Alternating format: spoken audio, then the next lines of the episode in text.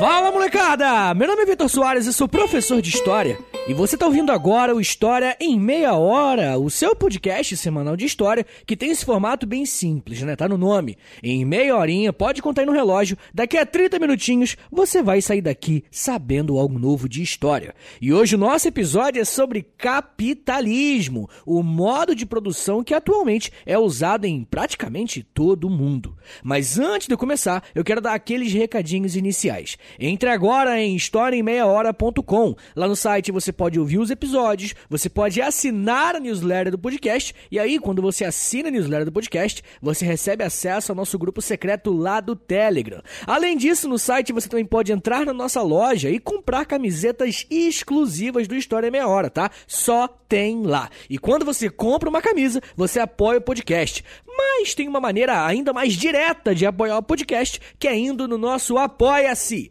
Entre agora em apoia.se barra História em Meia Hora. Repetindo, apoia.se barra História em Meia Hora. Quando você se torna um apoiador do podcast, você recebe acesso a um podcast exclusivo por semana. E já tem mais de 20, tem quase 30 na verdade, podcasts exclusivos e toda semana sai um novo. Você vai ter acesso a esses que já lançaram e todos os próximos que também vão sair. Além disso, você participa de sorteio, de live, enfim, tem muita coisa. Entra lá se você quiser e puder me ajudar, sinta-se convidado. Eu também tenho um outro podcast, ele se chama História pros Brother, onde eu falo de história, só que de um jeito mais de humor também, tá ligado? Converso com o Alexandre Níquel, é bem legal, bem divertido, ouve lá depois que eu acho que você vai gostar. É isso, gente, me siga nas redes sociais, é arroba no Twitter, no Instagram, e segue o Instagram do podcast também, se você puder, arroba História em Meia Hora. Agora, bora começar a falar sobre metais preciosos, feudalismo, desigualdade social e muita grana. Roda a vinheta em Portugal e vambora!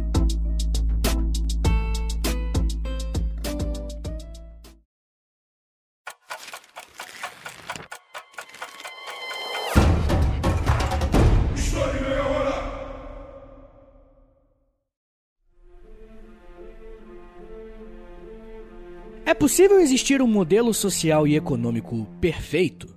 Na sua opinião, o que é mais importante, o fim da desigualdade ou o fim da pobreza? Essas são algumas das várias perguntas que podemos fazer ao estudar o capitalismo. Algum tempo atrás eu fiz episódios sobre socialismo, depois um sobre anarquismo, que vocês gostaram bastante, e por esse motivo pediram muito para eu fazer esse aqui de capitalismo. Falar sobre esse tema é algo bem interessante para aprendermos como a nossa sociedade se desenvolve e funciona. Porém, em muitos lugares, falar disso é algo extremamente polêmico e dá muita briga. Vocês sabem do que eu tô falando. Quem me conhece e ouve História em Meia Hora há mais tempo já sabe que eu não quero convencer ninguém a nada. Eu acredito que, para um debate ser bem feito, as pessoas precisam ser honestas intelectualmente e realmente saber do que estão falando. Isso é muito importante. Não pode ficar repetindo o que os outros falam e que muitas vezes, inclusive, estão errados, né? Bom, então se você curte ou não curte o capitalismo, fica de boa que vamos falar de história com autores confiáveis e da forma mais honesta possível. Isso eu garanto para vocês. Vocês vão perceber durante o episódio.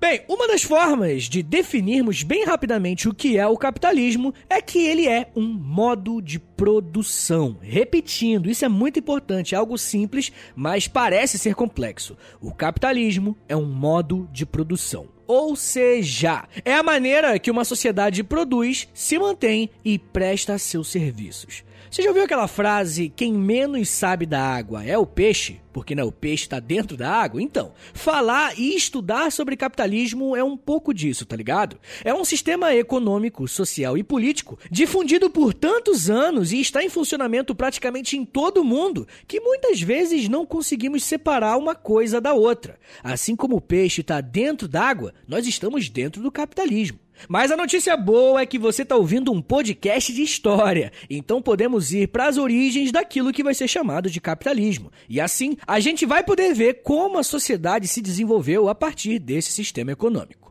Desde o começo das primeiras civilizações humanas, a economia sempre foi algo muito importante. Antes mesmo do dinheiro, como conhecemos hoje, existir, nós já fazíamos trocas para atender o interesse mútuo. Claro, nem sempre essas relações foram pacíficas. Não são poucos os exemplos na nossa história de saques, roubos e tudo mais. Mas para você começar a entender o que é o capitalismo, precisamos focar nossa atenção na Idade Média, lá na Europa. E eu sei que você lembra da época da escola em que aprendeu sobre Idade Média e um dos principais assuntos foi o feudalismo. O feudalismo se consolidou em algumas partes da Europa como um sistema de produção econômica e também um sistema que alterou as relações sociais e de trabalho. Para entender bem como o feudalismo funcionava, podemos olhar para a relação dos camponeses com as terras. Dentro dos feudos, a terra pertencia a um senhor feudal, e esse senhor feudal concedia um pequeno espaço da sua terra para os seus camponeses trabalharem, cultivarem nessa terra e, além disso, também morarem nela. Os camponeses, por estarem na terra de outra pessoa, tinham que dar parte da colheita para o dono daquele território, e uma parte menor era usada para sua própria subsistência e da sua família, né? Dentro dos feudos, a economia era basicamente agrária e de subsistência, ou seja, essas relações de troca tinham o objetivo de só não deixar as pessoas morrerem de fome mesmo, tá ligado? Existia comércio? Sim, existia, mas era bem pequeno e não tão expressivo ainda. Esse cenário começa a mudar a partir do século 12 e 13, com o surgimento das cidades que na época eram chamadas de burgos, e quem morava nesses burgos eram conhecidos como burgueses. Olha só, nesse primeiro momento, burguês ou burguesia não se refere a pessoa cheia de grana igual hoje em dia a gente fala brincando não, tá? O burguês era o morador do burgo, que geralmente era um comerciante mesmo. Podemos dizer então que no início do capitalismo, a primeira semente desse modo de produção estava justamente nessas cidades que começaram a crescer e, consequentemente, o comércio também cresceu junto. O ponto interessante dessas cidades é que agora não existe apenas o camponês, aquele que trabalha com a terra, mas conforme a sociedade se torna cada vez maior e mais complexa, novas profissões também irão surgir. Quando falamos de história, temos que pensar que essas mudanças não acontecem de um dia para o outro, não, tá? Geralmente são processos lentos e graduais, e assim foi com o capitalismo.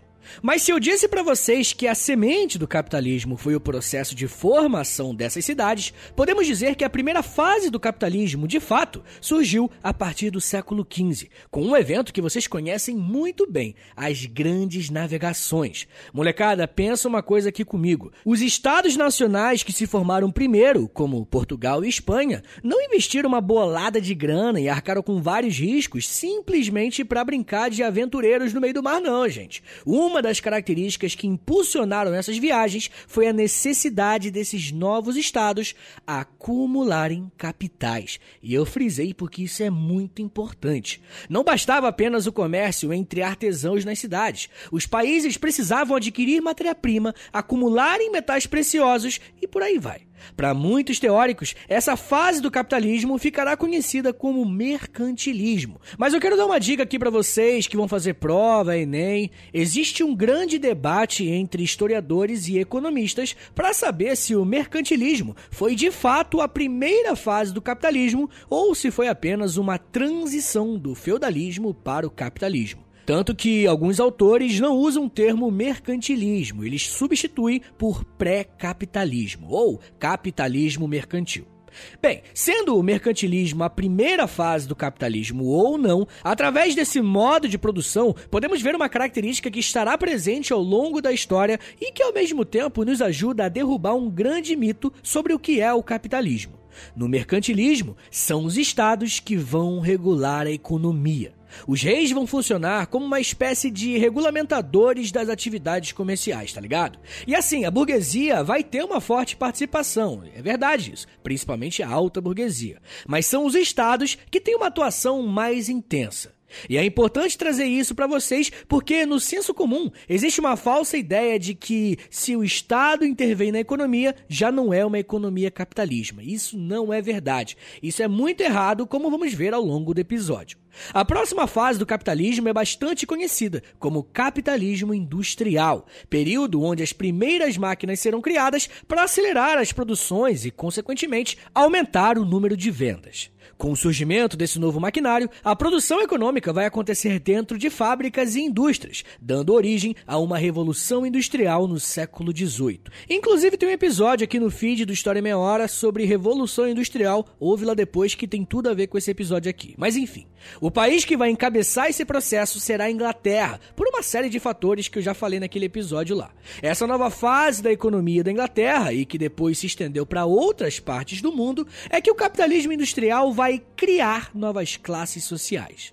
A primeira dessas classes são os burgueses ou os capitalistas, que são os donos das fábricas, ou em uma linguagem mais técnica, eles são os donos dos meios de produção. E claro, temos também como consequência disso os proletários, o proletariado, que são os trabalhadores que irão produzir dentro das fábricas e indústrias.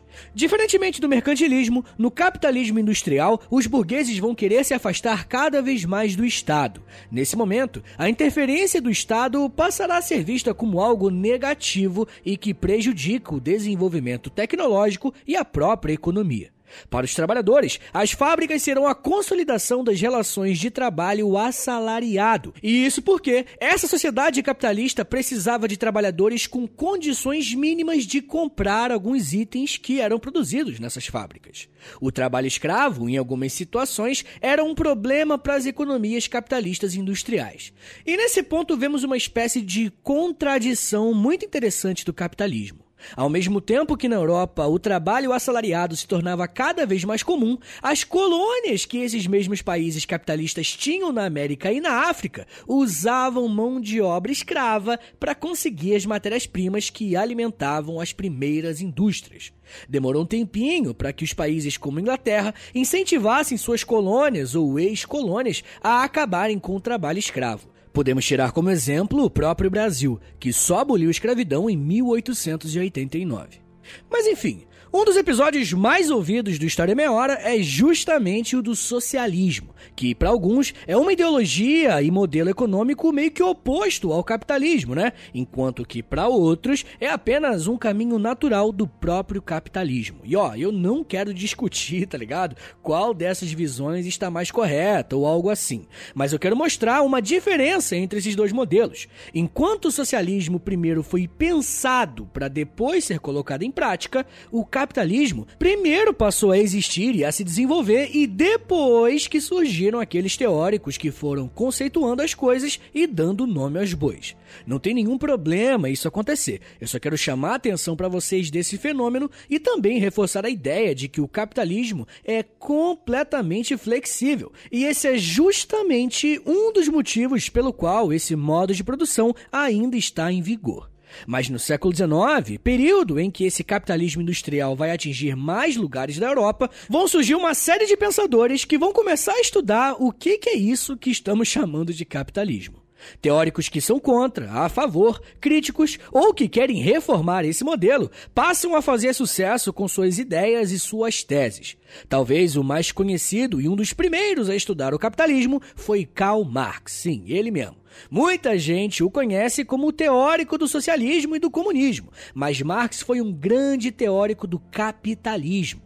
Ele criticava esse sistema? Sim, com certeza. Mas seus conceitos foram muito importantes para dar a primeira base daquilo que entendemos como o maior e mais duradouro modo de produção da história até hoje. Para Karl Marx e posteriormente para vários outros autores que estudam esse modo de produção, um dos pilares do capitalismo é a propriedade privada. E quem explica muito bem como a propriedade privada se tornou um dos pontos mais importantes do capitalismo é a historiadora Kalina Vanderlei Silva. Abre aspas. No feudalismo não existia uma separação entre trabalhadores e propriedades do meio de produção, mas no capitalismo o antigo servo foi desprovido de todos os meios de produção, desvinculado da terra e teve de, em troca de um salário, vender sua força de trabalho, transformada em mercadoria pelo novo sistema capitalista. Fecha aspas. No primeiro momento, essa definição pode parecer meio complicada, mas eu vou explicar para vocês. Se no feudalismo o camponês tinha na mesma terra que ele trabalhava também sua casa, no capitalismo o trabalhador precisa se deslocar até a fábrica para exercer a sua função. Isso implica dizer que o lugar que ele mora tem agora um custo que precisa ser pago com um salário, que nada mais é que o tempo que esse trabalhador vende a um capitalista, a um dono do meio de produção. Além disso, no capitalismo, essa força de trabalho também se torna uma mercadoria, porque para o dono da fábrica, muitas vezes o menor salário será mais vantajoso, uma vez que o lucro aumentará. Já vamos falar mais sobre o desenvolvimento do capitalismo e como diferentes autores conceituam esse modo de produção. Mas me dá só um minutinho, que daqui a pouco a gente volta e eu falo um pouco mais sobre desigualdades, mises, riqueza e aumento populacional. Segura aí, que é um minutinho só.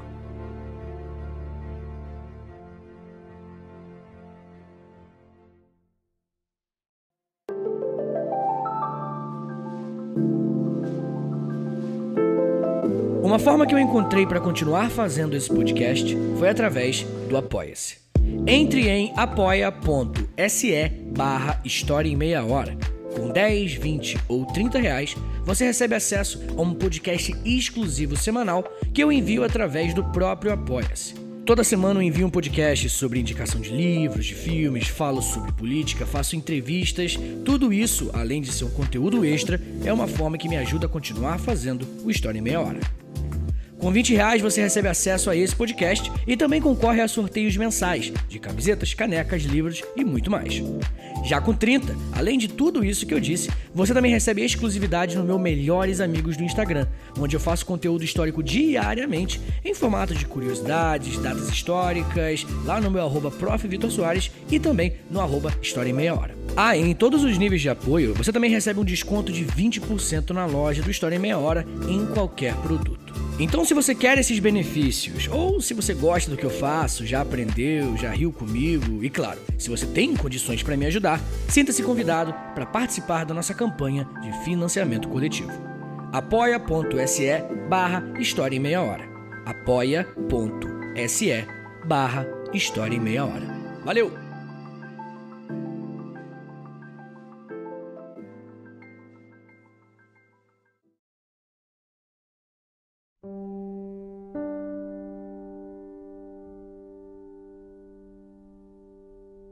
Abre aspas. Não há dúvida de que as condições gerais de vida em épocas anteriores à Revolução Industrial eram muito insatisfatórias. Foi o comércio capitalista que as melhorou. Foram justamente aquelas primeiras fábricas que passaram a suprir, direta ou indiretamente, as necessidades de seus trabalhadores, através da exportação de manufaturados e da importação de alimentos e matérias-primas de outros países. Mais uma vez, os primeiros historiadores do capitalismo falsearam, é difícil usar uma palavra mais branda, a história. Fecha aspas. O autor dessa frase é um economista chamado Ludwig von Mises, um importante teórico que nasceu no século XIX, mas suas produções influenciaram mesmo o século XX, com a Escola Austríaca de Economia. Mises tem uma visão muito interessante sobre o capitalismo que faz a gente refletir sobre esse modo de produção. Para Mises, a vida antes da Revolução Industrial era péssima em vários aspectos: alta mortalidade infantil, expectativa de vida baixa, índice de pobreza da população alto, enfim, entre outros dados. De acordo com esse autor, o capitalismo fez um bem para a população mundial por melhorar esses índices e dar a possibilidade da população aumentar a sua renda além de trazer avanços tecnológicos que contribuiriam para a melhoria da saúde, como por exemplo a invenção de antibióticos. E eu gosto de trazer essa citação de Mises aqui para mostrar para vocês que seu pensamento é uma consequência de um grupo e de uma ideologia que cresceu muito com o capitalismo industrial, que foi o liberalismo econômico. Através dos pensadores dessa teoria econômica, o capitalismo era visto como uma das melhores soluções para reduzir os problemas de pobreza de uma sociedade e, basicamente, quanto mais o mercado fosse livre para atuar, sem a interferência do Estado, mais próspera seria essa população. Nesse contexto, intelectuais como Adam Smith foram muito importantes para pensar o capitalismo ideal como um modelo que o preço e a própria economia era movida sozinha pela lei de oferta e procura, sem a necessidade de interferência estatal para que isso acontecesse. Para Adam Smith, o valor de um produto era definido de acordo com o trabalho empregado em determinado item.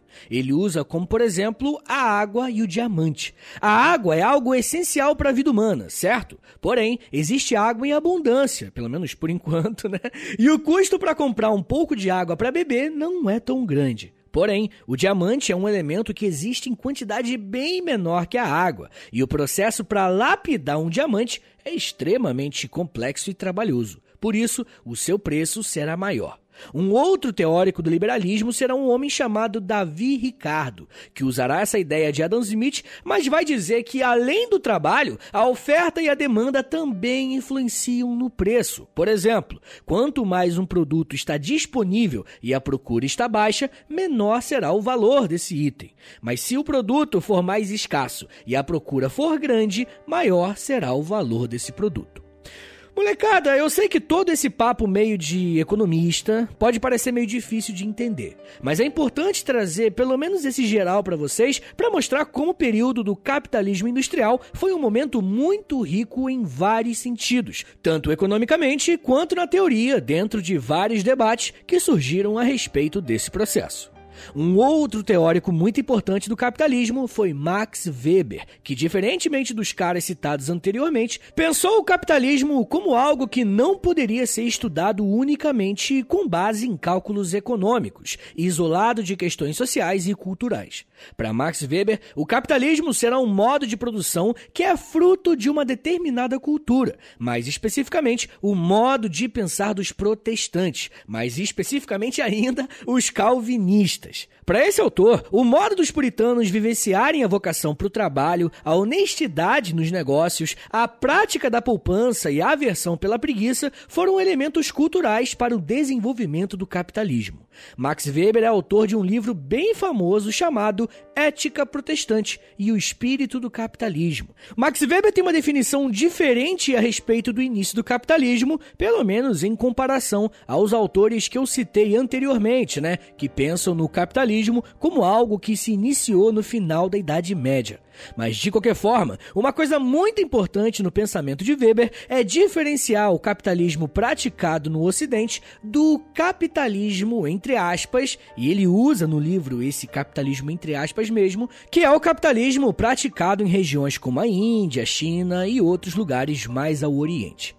Até agora, vimos que o capitalismo possui algumas fases, né? O capitalismo comercial, o capitalismo industrial e a partir do século XX vamos ser apresentados ao capitalismo financeiro, modelo econômico que contará com a presença maciça dos bancos, e não só dos bancos, mas também da especulação financeira. Para compreendermos o que foi o capitalismo financeiro, precisamos lembrar como o liberalismo econômico teve um período de queda, onde ninguém mais estava dando moral para ele depois da crise de 29. Eu falei bastante sobre esse tema no episódio que eu fiz chamado Crise de 29, né? Nesse episódio eu detalhei como o Estado teve uma atuação muito forte para reestruturar as economias e salvar o próprio capitalismo contra uma ameaça comunista da União Soviética através do keynesianismo. Mas após a Segunda Guerra Mundial, a economia volta a crescer e o chamado neoliberalismo também cresce. É nesse período que vemos a consolidação do capitalismo financeiro através dos bancos. Serão esses bancos que vão concentrar os capitais e as riquezas conquistadas através do crescimento econômico. Além de concentrar esse capital, os bancos também serão responsáveis por estipular as taxas de juros, negociar as ações das empresas na bolsa de valores e definir as condições para os indivíduos terem crédito disponível ou não. Claro que no desenvolvimento desse capitalismo financeiro, o Estado irá atuar como um regulador de alguns valores, como a existência de um banco central aqui no Brasil. Mas será nessa fase do capitalismo que a vida da população e das empresas estará intimamente ligada aos bancos. O professor de história Pedro Reno usou uma expressão muito interessante. É como se nossa vida pertencesse aos bancos. Quem aí já fez um financiamento sabe muito bem o que essa frase significa, na é verdade. Se você não pagar o boleto no final do mês, o banco simplesmente pode tomar o seu patrimônio. Um outro elemento muito importante do capitalismo financeiro são as grandes empresas que passam a praticar o monopólio. Não quero citar nenhum nome de empresa aqui, mas passa a ser cada vez mais comum grandes empreendimentos adquirirem seus concorrentes ou irem agregando essas empresas dentro do seu grupo para, de certa forma, um punhado de empresários dominarem todo o mercado. Por exemplo, aqui no Brasil, no setor alimentício, apenas 10 empresas são donas de todas as marcas disponíveis. Já no setor de bebidas, apenas uma marca é dona de praticamente todas as cervejas que são comercializadas em mercados e bares. Para muita gente, essa é a principal contradição do capitalismo, que diz ser aberto à concorrência, mas esses monopólios claramente não permitem isso. E bem, é uma crítica válida, mas ao mesmo tempo, isso nos mostra como ao longo do tempo o capitalismo foi muito competente em se transformar e se adaptar às transformações de cada período ou local para simplesmente se manter relevante e com uma abrangência mundial. Por ter essa característica de flexibilidade, o capitalismo passa e ainda vai passar por uma série de transformações. É como se a história desse modo de produção ainda estivesse sendo feita diante dos nossos olhos. Antes de terminarmos esse episódio, eu queria propor algumas reflexões sobre o capitalismo para vocês. Eu vou repetir a pergunta que iniciei nesse episódio. Na sua opinião, o que é mais importante, o fim da desigualdade ou o fim da pobreza? Eu faço essa pergunta porque, para muitos teóricos liberais, a desigualdade social não é um problema, e sim a pobreza. E calma, antes de você me chamar de liberal safado, deixa eu te explicar qual é o argumento. Para o liberalismo econômico, se uma determinada sociedade tem 10 pessoas que ganham 10 milhões de reais por ano, enquanto 90 pessoas ganham 100 mil por ano, essa é uma sociedade tecnicamente desigual, certo? Porém, é uma desigualdade onde seus membros são ricos. Olha só um outro exemplo. Imagina uma sociedade onde 10 pessoas ganham 10 mil reais por ano, enquanto 90 pessoas ganham 6 mil por ano. É uma sociedade que não possui muita desigualdade, certo? Mas, por outro lado, é uma sociedade completamente pobre. O ponto é que, para os liberais, se o Estado for interferir na economia, ele deveria fazer isso para aumentar a riqueza da população e não buscar uma igualdade, que para eles será uma igualdade na pobreza, pois apenas o mercado tem as condições de corrigir isso. Uma outra reflexão que eu gostaria de trazer com vocês é a seguinte: muitos estudiosos, como Eric Hobsbawm e Hans Rosling, são categóricos em afirmar que em sociedades capitalistas a expectativa de vida aumentou. O nível de riqueza médio da população também cresceu. Várias invenções ajudaram a melhorar a nossa vida e a população tem crescido de forma espantosa. Isso é um fato, certo? Porém, olha que interessante a pergunta que o Eric Hobsbawm faz sobre o desenvolvimento do capitalismo. Se liga só, abre aspas. Que mais, em termos materiais, poderia a humanidade querer, a não ser estender os benefícios já desfrutados pelos povos favorecidos de alguns países aos infelizes habitantes de outras partes do mundo, reconhecidamente ainda a maioria da humanidade, que não haviam entrado no desenvolvimento e na modernização. Fecha aspas. O Hobsbawm faz essa pergunta até meio confusa, né? Mas eu acho que deu para entender, porque ao mesmo tempo que a riqueza média e a expectativa de vida cresceram em todo o mundo, a disparidade entre os países desenvolvidos e ricos nunca foi tão discrepante em relação aos mais pobres e atrasados tecnologicamente. Inclusive, vou mandar lá no grupo do WhatsApp dos apoiadores um vídeo que o Hans Rosling demonstra, inclusive de uma forma incrível, como esses números se relacionam. Enfim, gente, a pergunta que eu faço a partir disso é a seguinte: essa é uma condição básica do capitalismo? Esse seria o capitalismo real? Eu acho que fica um bom ponto para a gente pensar.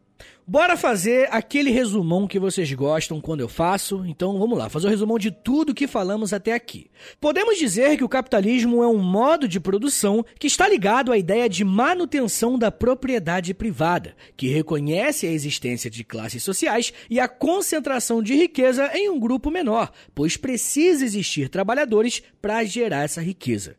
Pensando na história do capitalismo, esse modo de produção teve início na Europa, a partir da formação de pequenas cidades, onde o comércio passou a ser mais valorizado. Com a criação de estados nacionais, uma das demandas que surgiram foi o acúmulo de capitais, e por isso as grandes navegações foram uma forma de expandir os domínios desses países que estavam se formando. Esse é o chamado capitalismo comercial ou mercantilismo, período em que o Estado, na figura do rei, é muito atuante nesse momento. Em um segundo momento, a Revolução Industrial representou uma grande ruptura em vários níveis no capitalismo e fundou o capitalismo industrial, fase em que o liberalismo econômico foi difundido e vários teóricos começaram a pensar e conceituar o que seria o capitalismo, sendo Karl Marx um dos primeiros. Diferentemente da fase anterior, no capitalismo industrial, o Estado passou a ser visto como um impeditivo para o crescimento da economia. Após a queda do modelo liberal, o capitalismo financeiro se tornou mundialmente praticado através da figura dos bancos, que passaram a praticamente regular como a vida seria vivida, pois são os bancos que controlam as taxas de juros, inflação, empréstimos e por aí vai. Uma outra face do capitalismo financeiro é a existência de monopólios, onde grandes empresas vão adquirindo concorrentes menores e sendo integradas ao grupo da empresa principal. Como falamos, o capitalismo ainda vai se transformar muitas vezes, e conhecer quais são suas bases nos mostra como podemos ao mesmo tempo compreender e estudar a sociedade que a gente vive.